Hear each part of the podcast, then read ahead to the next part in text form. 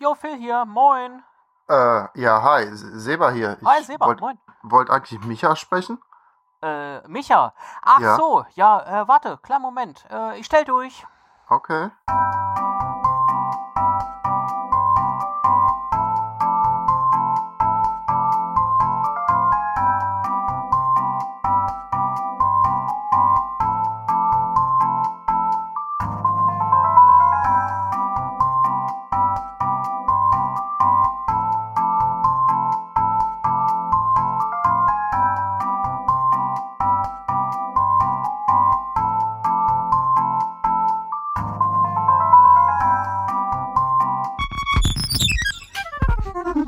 Ja, hallo, herzlich willkommen zu Gefährliches Ganzwissen, äh, der ganzheitlichen Wissenssendung mit Seva, Phil und mir. Einen Hallo. schönen guten Tag Hallo. dir. Und euch, euch? also Hallen und so. Ja, seid ihr total entspannt, tiefenentspannt von dieser Musik, Oh, tief Voll. entspannt. Ja. oder? Die euch, die euch begleitet hat über diese Wartezeit, die sich eine halbe Ewigkeit angefühlt hat. Ja, aber es ist schön, jetzt diese Konferenzschaltung zu haben. Das ist tolle, äh, moderne Technik. Und wir haben auf jeden Fall Seba jetzt mit Micha zusammenbekommen. So. Genau. Halleluja. Wunderbar. Die Ah, Warteschleife des Todes überstanden ist. genau. Ja, aber ihr kennt Musik ja sicherlich nur, nicht nur von Warteschleifen, sondern unter anderem auch aus Filmen. Und das ist unser Thema heute. Wir wollten heute ein bisschen über Filmmusik sprechen. Äh, insbesondere, warum haben Filme eigentlich Musik? Also, weil wenn man sich mal so ein bisschen damit beschäftigt, dann merkt man eigentlich, was für eine seltsame Idee das ist, dass in Filmen Musik vorkommt eigentlich, oder? Also, weil Fotografie hat keine Musik und ähm, irgendwie Malerei hat keine Musik und dann äh, kommt Film daher als so eine Kunstform und dann spielt auf einmal Musik. Also besonders komisch wird's dann ja, wenn ähm, Popmusik in einem Film kommt. Dann werden so zwei Medien, die zeitgenössisch sind, eigentlich zusammengebracht, die von sich aus getrennt existieren und dann auf einmal so zusammengeführt werden. So Baby Habt ihr euch das schon mal Driver-mäßig. gefragt? So Bitte? Baby, so Baby Driver mäßig. So, ne? Ja, genau, ja, zum ja. Beispiel. Ja, ist ja Zum so. Beispiel. Ständig, ständig. In der, in der Sound Editing versus Sound Mixing Sendung zuletzt, aber. genau. Da dachte du, so brotlose Kunst, einfach einmal Musik in den Film Voll. geschmissen, was oh, soll das? Oh, da steckt Ja. noch tief, ich merk schon. Ey. Ai, Ja, ja, ja, Äh, wirklich, ja. Nee, aber ganz so einfach ist es nicht. Ähm, ich ich wollte euch heute mal so ein paar, ein paar Themen anschneiden äh, in dem Bereich, also die so ein bisschen die Geschichte der Filmmusik äh, erläutern und, und was das da so zu unterscheiden gibt und so. Ähm, und der erste Punkt ist für mich tatsächlich einfach, es gibt ja, wie du es gerade gesagt hast, Phil, diese Filmmusik, die ja so Popsongs sind, die dich dann einfach in dem Film irgendwie äh, ja, unterhalten auch. Und dann gibt's ja Filmmusik, wie wir sie auch alle kennen, die dann quasi neben, also für den Film komponiert ist. Ne? Und da unterscheidet man ja klassischerweise den Score und den Soundtrack. Ja, also der Score ist die für den Film komponierte Musik. Also ein ganz sozusagen prominentes Beispiel ist halt Star Wars. Jeder kennt irgendwie die Mucke von Star Wars, den, den imperialen Marsch oder das Hauptthema oder Leas Thema oder hier Binary Sunset und all die Sachen. Alles für den Film komponierte Mucke.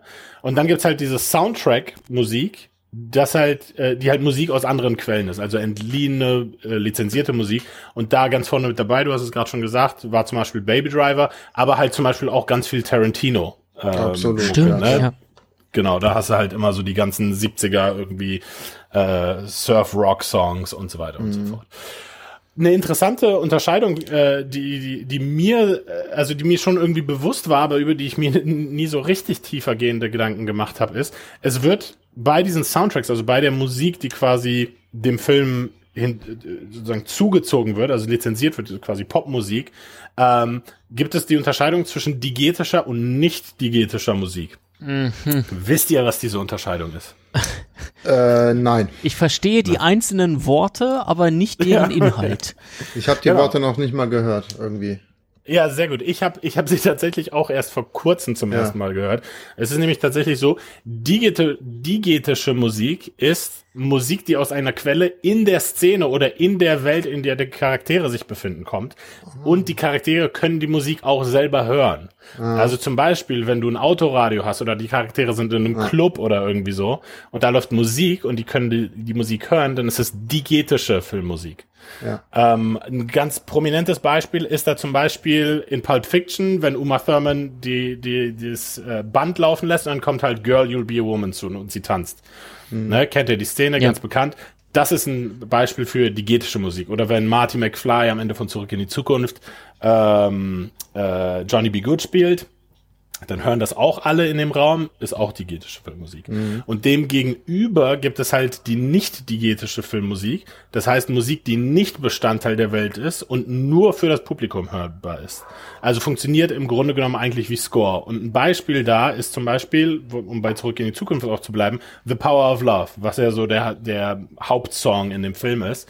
Und der spielt während des Films der Anschein wird aber nicht erweckt, dass die Charaktere das auch hören. Also es spielt einfach über den Film drüber und ja, ist halt nur für das Publikum hörbar. Also eigentlich eine ganz interessante ähm, Unterscheidung, die da irgendwie aufgekommen ist. Ja, ich werde in Zukunft drauf achten, ja. Ja. ist also also bauchgefühlt ist ist dann ja diese nicht diegetische Musik, also diese äh, die Musik, die einfach so aus dem Off kommt und einfach so eine ähm, dann dann einfach die Szene unterstützt, die ist ja dann aber schon in der großen Masse präsent, ne? Im Gegensatz zu der diegetischen Musik. Also mir fallen deutlich mehr Szenen ein, wo keine Ahnung äh, Musik im Hintergrund spielt und es passiert etwas, aber die die Rollen bekommen davon nichts mit, als dass zum Beispiel wie jetzt hier Marty McFly ähm, dann selber sich auf die Bühne stellt und rumrockt. Also tatsächlich.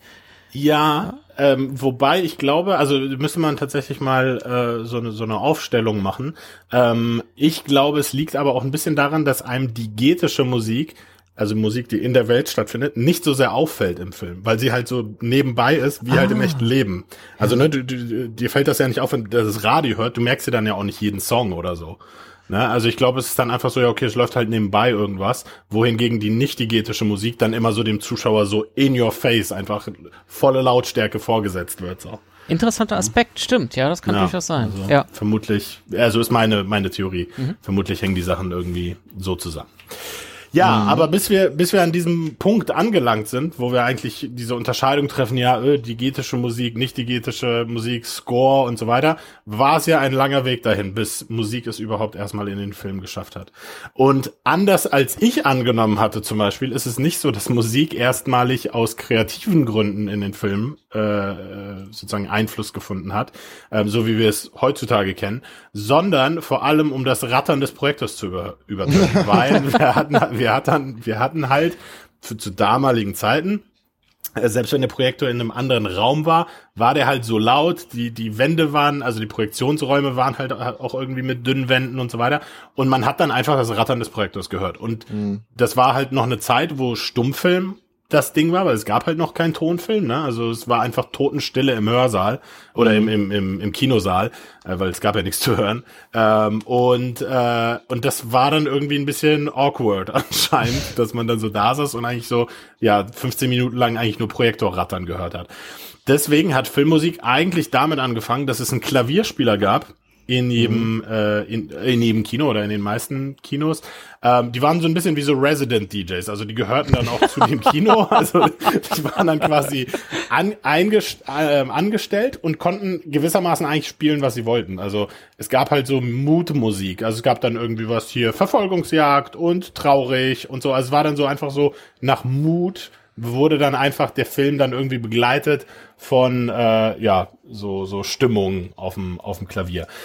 Größere Kinos damals hatten allerdings auch schon äh, verschieden große Ensembles, also hin bis zu kleineren Orchestern auch. Also es gab tatsächlich auch Säle, die hatten dann so ein so ein kleineres Orchester, was dann den Film auch mit begleitet hat. Ähm, aber wie gesagt, auch da war äh, das Ganze eher so ein bisschen ja stimmungsbasiert, von wegen was passt halt irgendwie zu dem Film. Ähm, und eine Sache, die ich äh, auch ganz spannend fand, äh, auf die ich gestolpert bin, ist, und da können wir durchaus ein bisschen stolz sein, glaube ich, ist der deutsche Einfluss auf die Entstehung des Original Scores, nämlich, weil in den 20er Jahren wurden für die Fritz Lang-Filme, zum Beispiel für äh, die Nibelungen oder Metropolis, auch eigene Werke an Musik komponiert. Also es gab es davor nämlich nicht. Also davor gab es einfach irgendwie so Sheet-Musik, die dann einfach irgendwie zu dem Film dazu gespielt wurde. Und Metropolis und Nibelungen, äh, unter anderem aber auch Nosferatu zum Beispiel oder Faust äh, von, von Murnau, wurden auch von Musik begleitet, die speziell zugeschnitten war auf den jeweiligen Film. Und ganz interessant dabei ist, dass es dort verschiedene ähm, äh, wie soll ich sagen, Formate gab, in denen diese äh, Musik äh, bereitgestellt wurde. Das heißt, ähm, es wurde eine, eine, ähm, eine Aufzeichnung mitgegeben, also nicht Aufzeichnung im Sinne von äh, eine magnetische Aufzeichnung, sondern eine Aufzeichnung im Sinne von Noten einfach. Und mhm. es gab eine Version für Klavier und es mhm. gab eine Musik, eine Version für Orchester, weil je nachdem, wie das Kino halt bestückt war, wurde dem Kino oder, oder konnte das Kino sich halt entscheiden, was sie eigentlich spielen möchten. Also die Klavierversion oder die, die kleine Orchesterversion.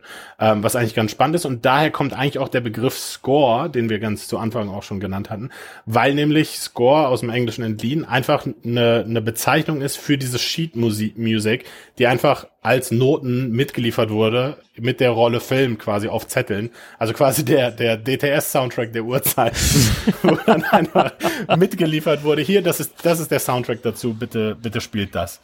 Mhm. Ähm, ja, fand ich, fand ich, wie gesagt, ganz, ganz spannend an der Stelle. Gab es denn dann da die Möglichkeit, ist dir das bekannt, ähm, dann da wieder auszubrechen? Also gab es womöglich Metropolis-Vorführungen ähm, wo dann doch äh, vom Resident äh, Pianist gefreestylt wurde?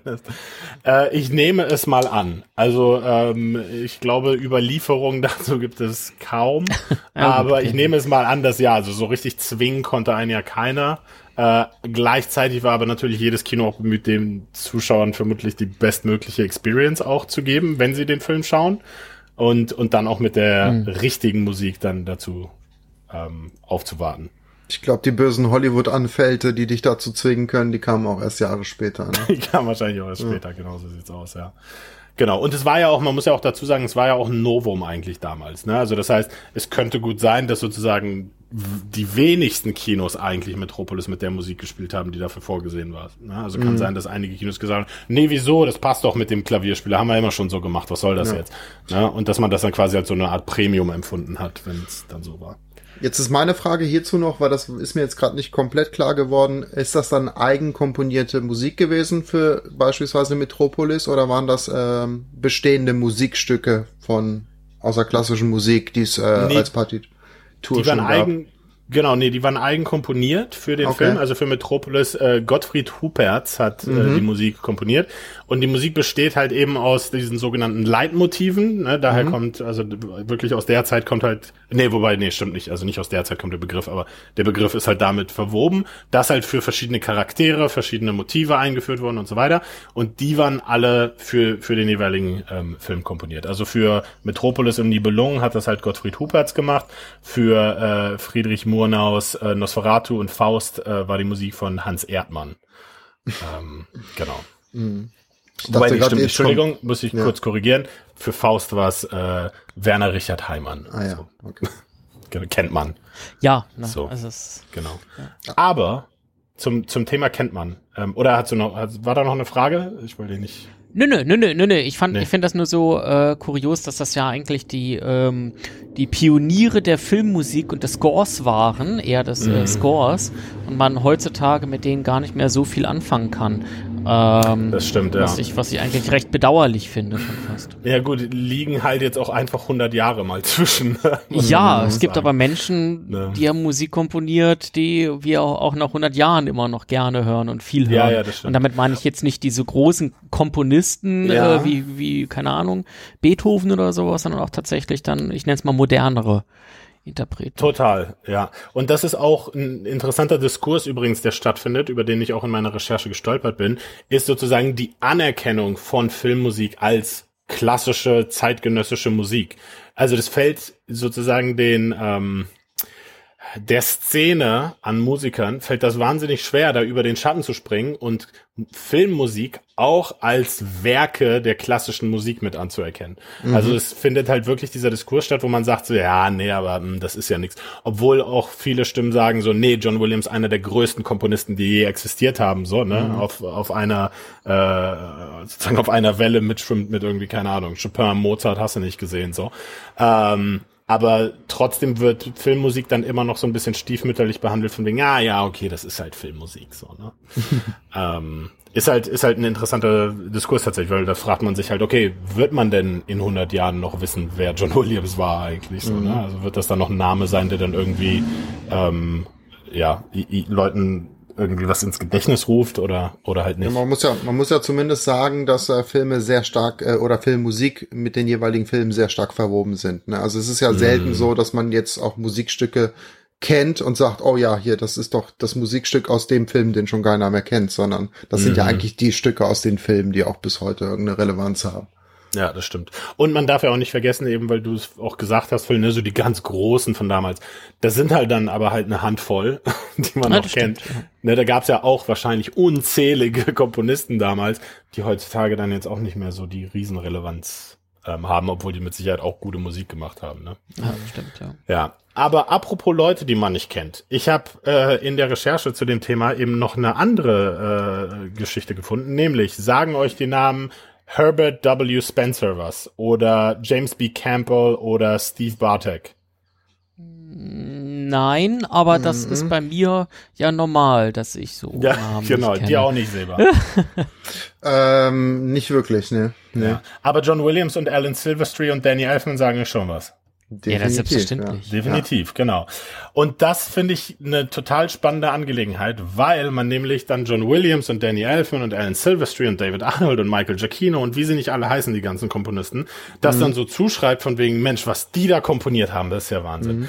Aber tatsächlich ist es so, dass zwischen der Komposition der Stücke und dem, was das Orchester spielt, nämlich noch eine andere Person steht. Und das sind nämlich die Namen, die ich gerade genannt habe. Mhm. Und zwar tatsächlich die Leute, die die Sachen für Orchester umschreiben.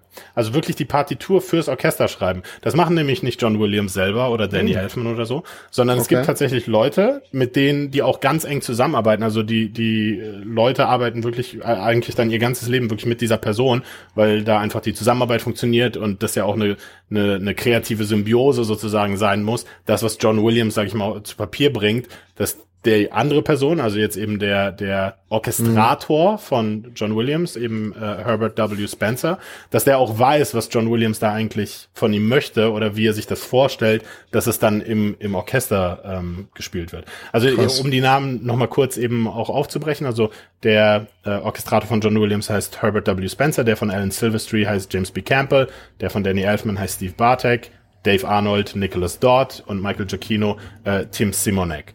Ähm, und ich finde das, also ich fand das total interessant irgendwie, weil ich mir so dachte, ach krass. Ich dachte die haben sich so, auch, die schreiben das selber. Die haben sich auch nie geändert. Das ist immer dieselbe Konstellation. Das sind häufig, häufig dieselben. Okay. Also ja, da gibt es ja. mit Sicherheit auch irgendwie ein bisschen Bewegung, aber das ist dann ja häufig so, wie Regisseure dann auch ihren Haus- ja. und Hofkomponisten haben, ne, und dann immer den benutzen. Hm. Ähm, so läuft das hier mit den Orchestratoren auch. Es gibt allerdings eine Ausnahme, ähm, oder also vielleicht auch mehrere, aber eine, eine sehr prominente Ausnahme, und das ist Ennio Morricone. Hm. Der schreibt nämlich seine Orchesterpartituren selbst.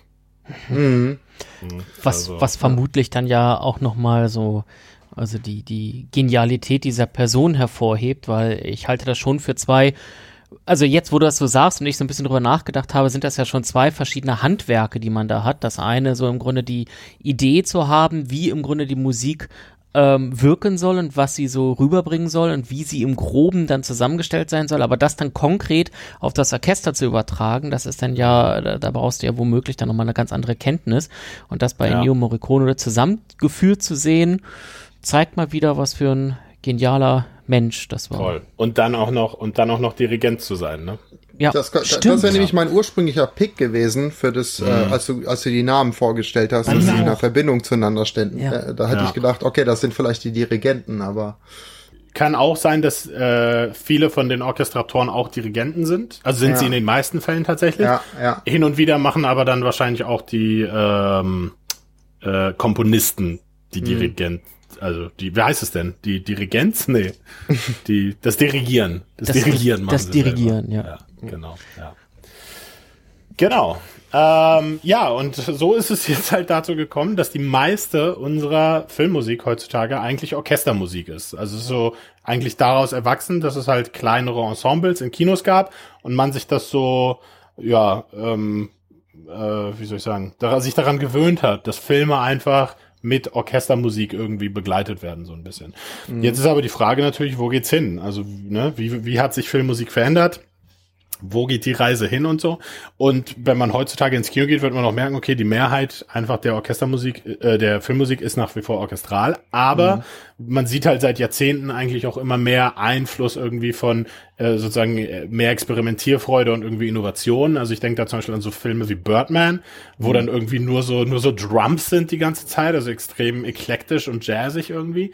Ähm, oder halt eben der elektronische Einfluss, ne? Also mhm. der auch immer, immer, immer größer wird, wenn man dann so an Sachen denkt wie Tron oder Fight Club oder Social Network oder halt zuletzt Seba, ne, ich glaube, da kommen uns wieder die Haltreichen, auch Ludwig ja. Göransson.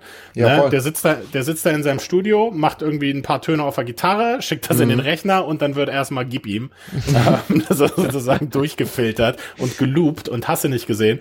Und am Ende kriegt man halt einen Score raus, der ihm halt richtig den Kopf abreißt, aber eigentlich war es halt einer mit einer Gitarre in einem, in einem kleinen Studio so, ne? Mhm. Ähm, das ist halt schon ganz interessant, wie da Technologie auch ja, Einfluss eigentlich auch hält in, in die Kreation und, und in das, was wir heutzutage so als selbstverständlich eigentlich annehmen in dieser, in dieser Kunstform Film und Filmmusik. Ja, aber es passt, passt ja auch oft zu den Filmthemen. Ich meine, Birdman hatte ja jetzt ähm, abseits des Jazz zwar eher so diese ähm, Theaterbühne als als mhm. äh, Inspiration, aber ich das sag mal Kunstmilieu, Tron, sagen das Kunstmilieu ja. genau und, und, und aber Tron jetzt mit elektronischer Musik ist ja dann deutlich naheliegender. Ne? Da hätte genau. man ja genau. auch keinen klassischen Soundtrack in dem Sinne erwartet und genau. ähm, ich sag mal in jedem besseren Fis Historien oder ähm, Fantasy-Film, da geht man ja eigentlich fest davon aus, dass da auch ein dickes Orchester aufspielt.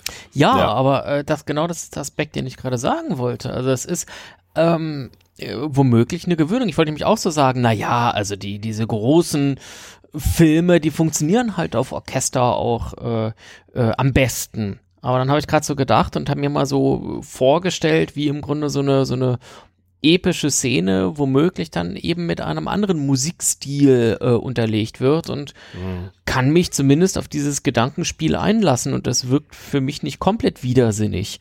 Ähm, also, also es ist ganz interessant, wie da ja, so im, im, das im Kopf vielleicht nicht, aber wenn du es dann wahrscheinlich mal sehen würdest, würdest du dir denken, mh, hm, ja, irgendwas, irgendwas ist falsch da dran. So. Mhm.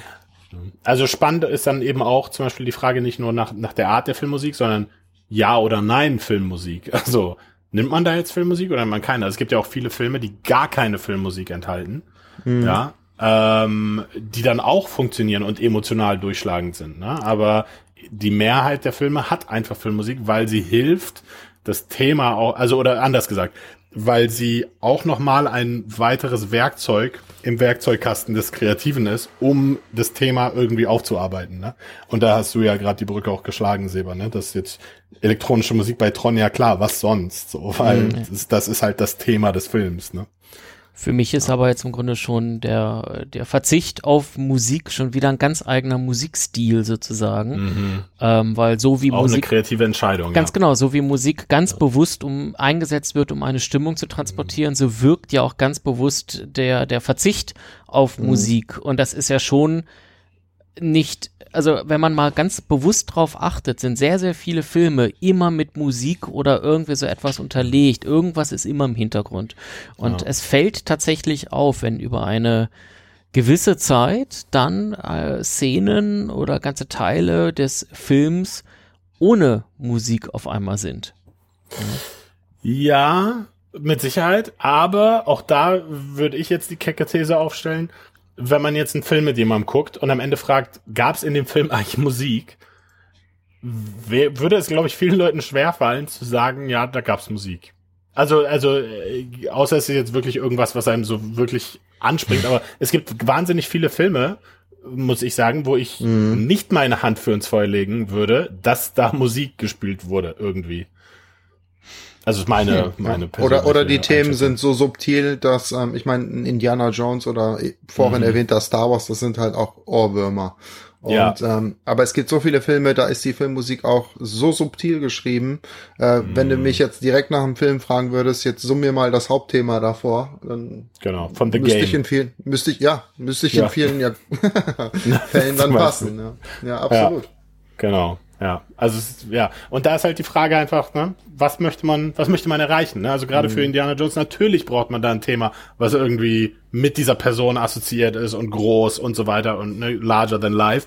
Und dann gibt's aber Filme, wo man sagt, nee, die Musik ist hier wirklich nur tragend, um die einzelnen Szenen sozusagen, ne, von, von Szene zu Szene zu tragen und die einzelnen Szenen emotional irgendwie auf eine Höhe zu bringen und Ja. gar nicht irgendwie, um, um sich daran erinnern äh, zu müssen am Ende. Ja. Absolut. Ja, also sch- spannendes Thema. Hört, Total. hört halt einfach mal häufiger äh, mit den, schaut Filme mal häufiger mit den Ohren, sag ich mal. Ne? Filmmusik verrät euch wirklich sehr viel. Also auch eben in, auch Kontext, ne? Also ist das ein guter Charakter, ist das ein böser Charakter? Ja. Wa, ne? Was will man eigentlich hier? Worum geht's? Also wa warum hat Birdman zum Beispiel so einen eklektischen Jazz-Trommel-Score? Also was soll das? Das hat ja, hat ja eine Bewandtnis. Oder warum hat der Film keine Musik? Ja, alles, alles Fragen, die äh, dabei helfen, das Filmverständnis des jeweiligen Films nochmal zu fördern. Ich werde die Ohren offen halten. Genau, macht das mal. Ja gut, dann äh, ja, herzlichen Dank euch. Ja, vielen Dank. Ich dir, hoffe, ihr habt Mensch. was gelernt. Total. Ja, Auf jeden. Fall. ja. Und äh, wir hören uns garantiert wieder. Bis dann. Micha reingehauen. Bis dahin. Tschüss. Tschüss. Tschö.